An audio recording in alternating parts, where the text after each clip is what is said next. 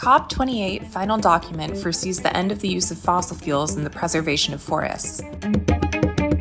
Areas in the Amazon auctioned for oil and natural gas exploration impact five indigenous lands and three conservation units, according to a report from the Attorney General's office. Marina Silva is elected one of the 10 most influential people in the world for science by the scientific magazine Nature. These are the highlights of Amazonia in 5 minutes that the Amazonia Latitude team selected to update you on what happened between December 8th and 14th in the largest tropical forest on the planet. The last week of the 2023 United Nations Climate Change Conference, COP28, raised topics such as the bioeconomy and the use or abandonment of fossil fuels. The final text of the conference was signed by almost 200 participating countries on Wednesday, the 13th. In the document, countries committed to reversing deforestation and forest degradation by 2030 and to making a transition to end the use of fossil fuels by 2050. This decision is considered unprecedented, especially when the conference was held in the United Arab Emirates, as that country's economy is based on the exploration of oil and natural gas. For experts, the COP28 final document has a neutral tone and does not provide clear mechanisms that will be used to end the use of fossil fuels. The conference also ended with the confirmation that Brazil will host COP30, which should be held between November 10th and 21st, 2025, in Belém, Pará. The event will be important for Brazil and has been compared to other climate conferences that have already taken place in the country, such as ECO 92, held in Rio de Janeiro in 1992.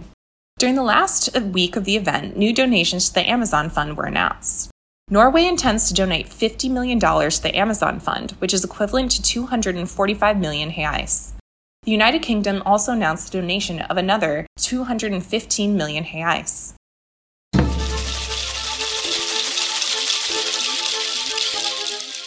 On the same day that the final text of COP28 was published, Brazil held an auction for new areas for oil and natural gas exploration. The National Petroleum, Natural Gas, and Biofuels Agency, ANP, was responsible for the auction and intended to auction more than 600 areas. At the end of the day, 192 areas were sold. Four of them are in the Amazon.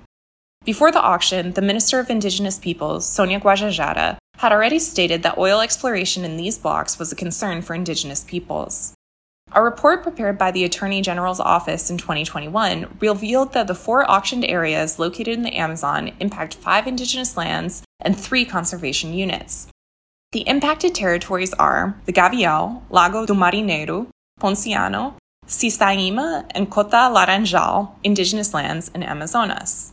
The Canumá Sustainable Development Reserve and the Nhamundá Environmental Protection Area, also in Amazonas, and the Saracá Taquera National Forest in Pará. In a statement, the ANP stated that it was not summoned by the federal public ministry. When the subpoena occurs, the appropriate measures will be taken.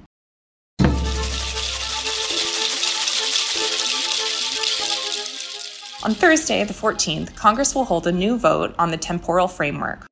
Law 14.701 of 2023, known as the Indigenous Genocide Law, deals with the recognition, demarcation, use, and management of Indigenous lands.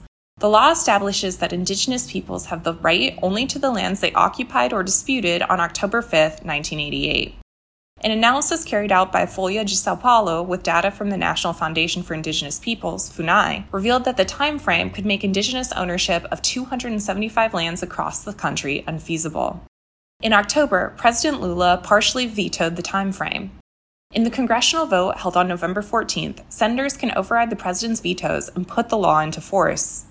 The Articulation of Indigenous Peoples of Brazil, APIB, announced that it will file a direct action of unconstitutionality in the federal Supreme Court, the STF, if the senators overturn the president's vetoes.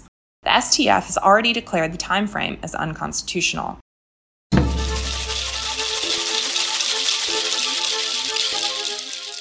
The Minister of Environment and Climate Change, Marina Silva, was elected one of the 10 most influential people in the world for science in 2023 by Nature magazine.